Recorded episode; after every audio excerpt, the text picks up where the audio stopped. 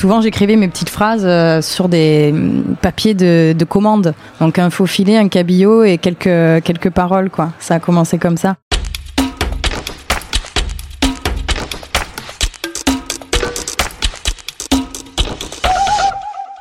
Bienvenue dans Puzzle.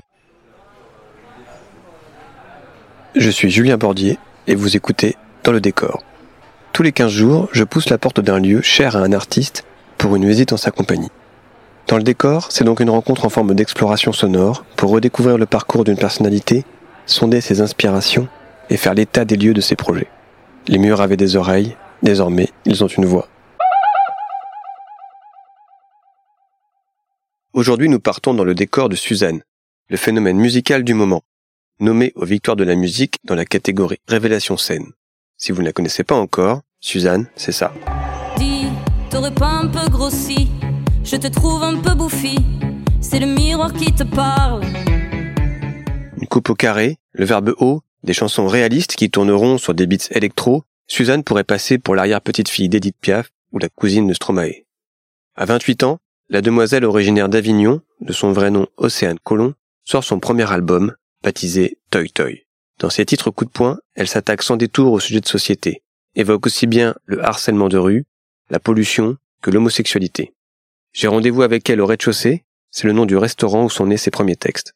Direction Ménilmontant, dans le 20e arrondissement de Paris, rue Sorbier. J'ai atterri dans le 20e en fait quand, quand j'ai décidé de monter à Paris et, et je cherchais un job. J'habitais une rue plus haut et donc je me suis dit que j'allais poser quelques CV sur la place. Et euh, Krishna, le patron de ce restaurant, le rez-de-chaussée, m'a m'a appelé le soir même et m'a dit Ok, bah, viens travailler. Donc ça a commencé comme ça. Et, et donc voilà, j'ai travaillé quand même bien 3-4 ans dans ce restaurant. Moi j'essuie les verres au fond du café. J'ai bien trop à faire pour pouvoir rêver.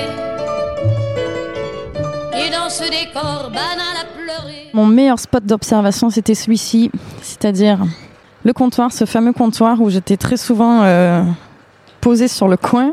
C'est pour ça qu'il n'y a, plus de peinture hein, sur le... Ouais, il y a des petites traces de stylo, ça c'est quand je ripais. Et sur ces carnets d'addition, euh, il se passait beaucoup de choses. Euh, Enfin, c'est pas des additions, c'est les bons de commande. Et euh, voilà, j'étais très souvent postée là. Je regardais les gens manger, je voyais la terrasse. C'est vrai que là, on a un espèce de spot assez euh, assez large. Et j'écrivais mes chansons donc sur ces petits euh, ces petits carnets avec le bruit des verres, des bières, euh, des euh, de tout ça quoi.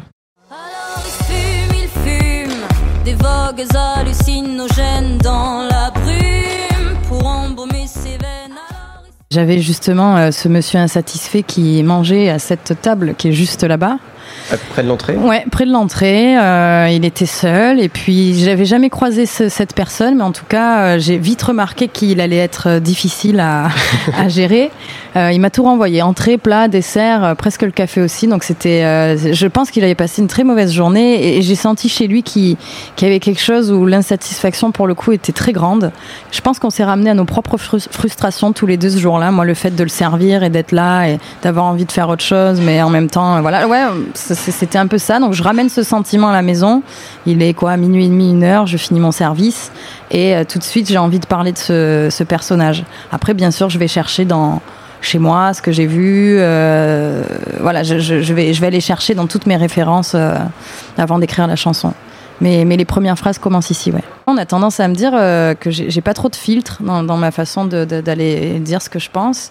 Euh, et je pense que évidemment, ça se ressent dans mon écriture qui est un petit peu frontale, un petit peu texto. Et j'avais vraiment envie que la personne qui écoute mes chansons ait l'image tout de suite, euh, qui est pas euh, Ouais, que ce soit pas édulcoré, quoi, qu'il n'y ait pas euh, des, des, des, petites choses un petit peu partout et qu'en fait, le temps de comprendre le, le sens de la phrase, euh, il- on en est déjà à la, la dixième phrase, quoi.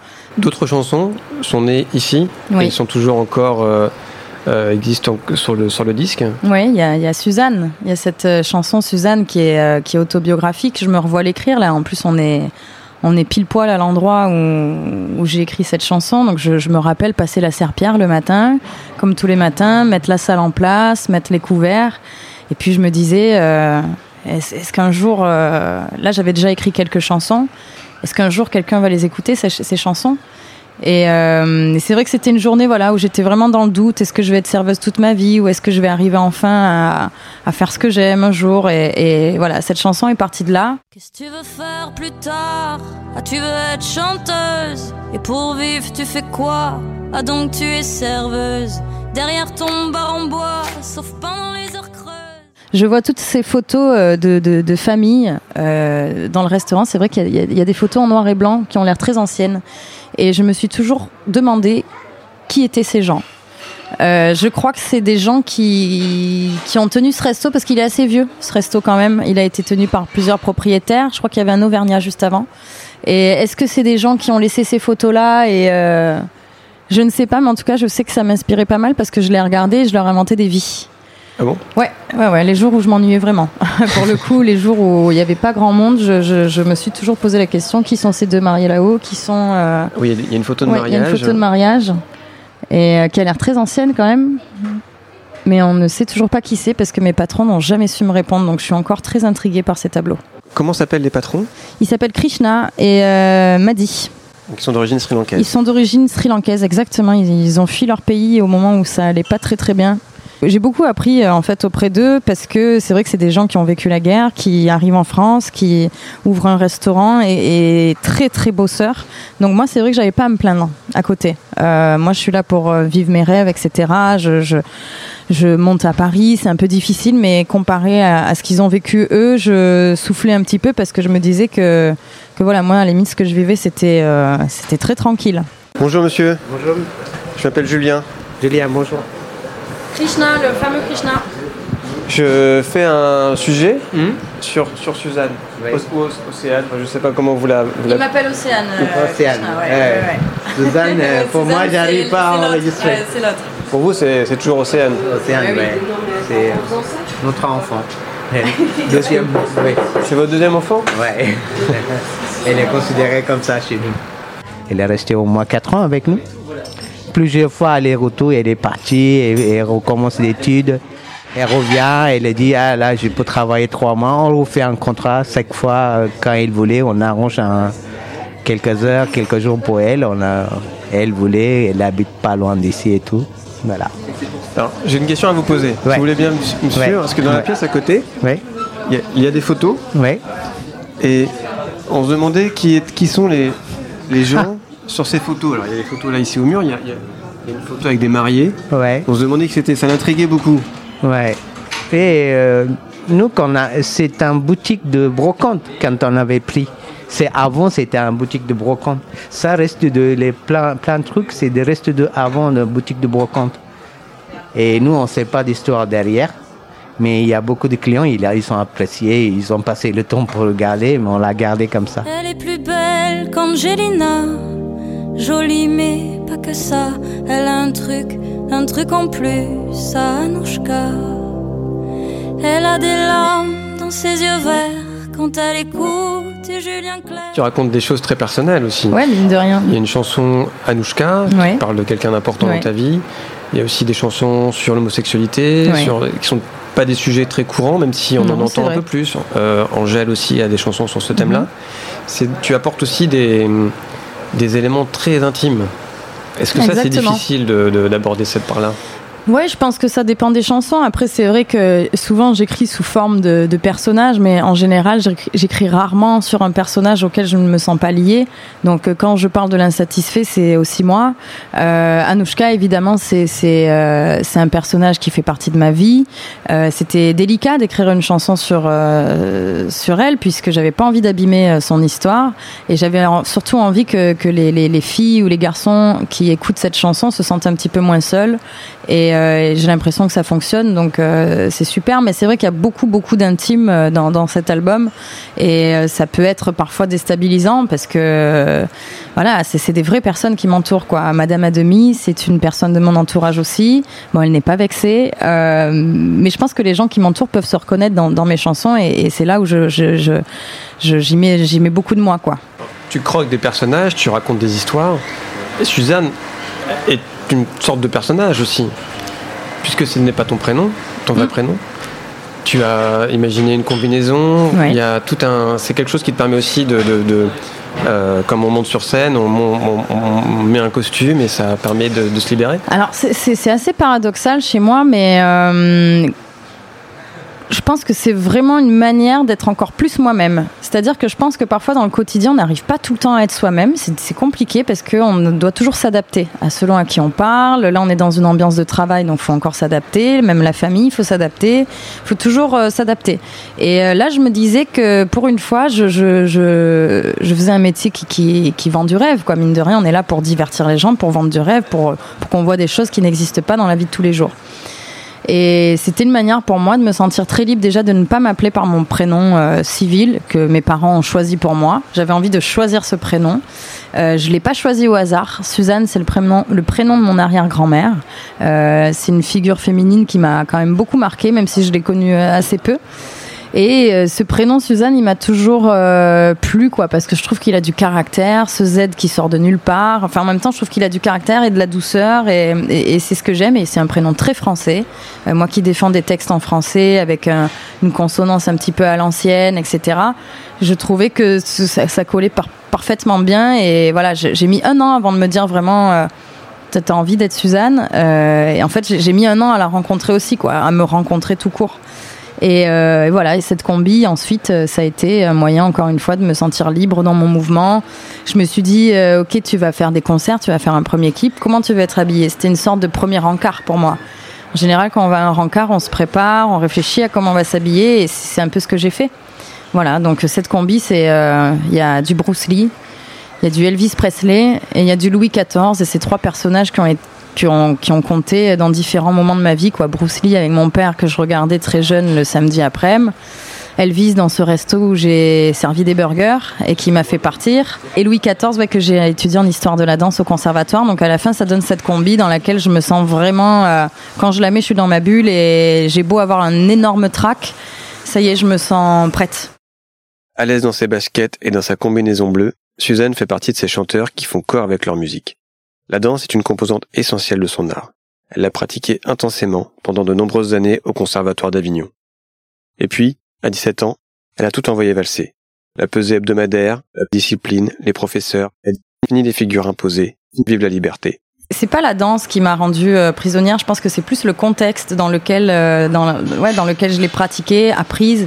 Et, et, je pense que c'est ça qui est un petit peu dommage que j'arrive aujourd'hui à en parler avec des mots comme ça. C'est, que je me revois entrer à, à 7 ans avec beaucoup d'envie, beaucoup de passion et de la confiance en moi surtout, parce que je pense que c'est nécessaire quand on travaille euh, avec son corps toute la journée d'avoir un minimum de confiance. Et c'est vrai que quand je suis sortie à 17 ans, la routine, la pesée du mercredi, euh, euh, la pédagogie euh, douteuse de, de, certains profs ont pu me... Ouais, ça, ça m'a un petit peu euh, détruite, je pense, à l'intérieur. Et je suis ressortie avec beaucoup moins de, de confiance en moi. Donc c'était un peu difficile à, à gérer. Tu es sorti de la danse à 17 ans. Oui. Et là, tu sors ton premier album à presque 30 ans. Ouais, presque 10 ans après. Presque 10 ans après. Ouais. Euh, c'est long, c'est presque tard aujourd'hui de sortir un premier album à 30 ans. Oui, c'est vrai, c'est vrai. Et puis, euh, mais je pense que chacun a son chemin en fait. Je pense que chaque artiste, il n'y a pas d'âge, il n'y a pas d'âge pour dire euh, à ce moment-là, je suis prête quoi. C'est chacun à son rythme. Et c'est vrai que moi, j'ai mis du temps, j'ai erré quelques années. Euh, et puis les choses se sont faites. Euh, je crois beaucoup au karma, au destin, aux petits signes euh, qui, qui, qui nous entourent. Et, voilà, ces petits signes, ils sont pas arrivés tout de suite. Euh, il a fallu que je sois patiente et, que je sois prête surtout. Et là aujourd'hui, je me sens prête. En fait, j'ai l'impression de ne pas avoir fait trois albums avant où c'était pas vraiment moi, où je me suis cherchée longtemps. Au contraire, je me suis cherchée, oui, mais au moment où je me suis sentie en accord avec moi-même, tout s'est fait très spontanément. Euh, ma musique, la façon de la, créer, euh, les idées, tout ça, quoi, l'inspiration. Parce qu'elle a peur de tout, de l'inconnu surtout. Parce qu'elle a peur de tout, de l'inconnu surtout. La musique, elle rentre à quel moment dans ta vie? Je pense que la musique, elle est là depuis toujours parce qu'on on danse rarement sans musique. Euh, après, je l'ai, je l'ai connue dans différents contextes. Donc avec la danse d'abord, euh, le corps comme premier instrument. Ensuite, la voix qui est arrivée vers 12-13 ans. J'ai commencé entre deux cours de danse justement où je me sentais un peu en pression. Euh, je commençais à chanter des opéras avec un italien très approximatif. Euh, mais c'était juste euh, voilà une façon de me libérer. Je crois que le chant, ça me faisait du bien à la tête, au corps, à tout. Et puis j'ai commencé à, écouter Piaf, Brel, Barbara. Je suis tombée un petit peu amoureuse de la chanson française à cette période et j'ai commencé à, apprendre ces textes. Donc je découvre ma voix à ce moment-là et je me dis à la base c'était juste un petit hobby comme ça et, je me rends compte au fur et à mesure que la voix commence à prendre beaucoup de place euh, dans, dans son de m'exprimer. Et l'écriture, c'est aussi quelque chose qui vient de manière logique quand on ouais. chante, on a envie de chanter ses propres mots. Je pense. Je pense qu'au bout d'un moment, euh, voilà, je chante Piaf, Brel, Barbara, tout ça. Je trouve ça super cool. Je chante aussi des chansons en anglais parce que parce que c'est cool d'apprendre plusieurs techniques. Mais je me rends compte que euh, j'ai besoin d'écrire mes mots, que, que certaines phrases de, de, de, certaines chansons, ah, je l'aurais pas dit comme ça. Ou j'avais déjà écrit des chansons plus jeunes, à 14, 15 ans. C'était des chansons euh, d'ado, quoi, mais, euh, mais je, je, je, jetais. Et puis, il y a eu une période où j'ai arrêté de jeter. Euh, je pense que ça, a été un déclic aussi dans ma vie perso, quoi, de, de me dire, ok, là, je suis prête. L'écriture devient très urgente. Je me couchais la nuit, là, je faisais mon service ici. J'avais des phrases qui me venaient dans la tête. Je, ouais, je me couchais la nuit avec, avec des, des mots plein le crâne, quoi. Donc, il fallait que ça sorte. Et je pense que c'était des, petits signes, justement, de la vie qui me disaient, bon, là, Là, ça devient urgent, quoi. Fais-le. T'as plus le choix. Le titre de l'album, comment on doit le prononcer? Toi Toi. C'est une expression allemande qui veut dire bonne chance, euh, qui est très utilisée dans les arts de la scène. On se le dit souvent vraiment avant de monter sur scène. Il euh, y a le, le, le, gros merde en général. Euh, bon, c'est moins élégant. Moi, on m'a dit toi toi très vite. C'est vrai que la première fois que je suis montée sur scène, on m'a dit toi toi. J'ai, pas tout compris au sens, mais je me suis dit ok, ça doit être euh, une façon de me dire euh, bah ça va bien se passer. Et ce toi toi ne m'a jamais lâché. Il est temps de changer de décor. Retrouve dans 15 jours. D'ici là, je vous laisse en compagnie des autres chroniqueurs de puzzle. Allez, allez, toi, toi.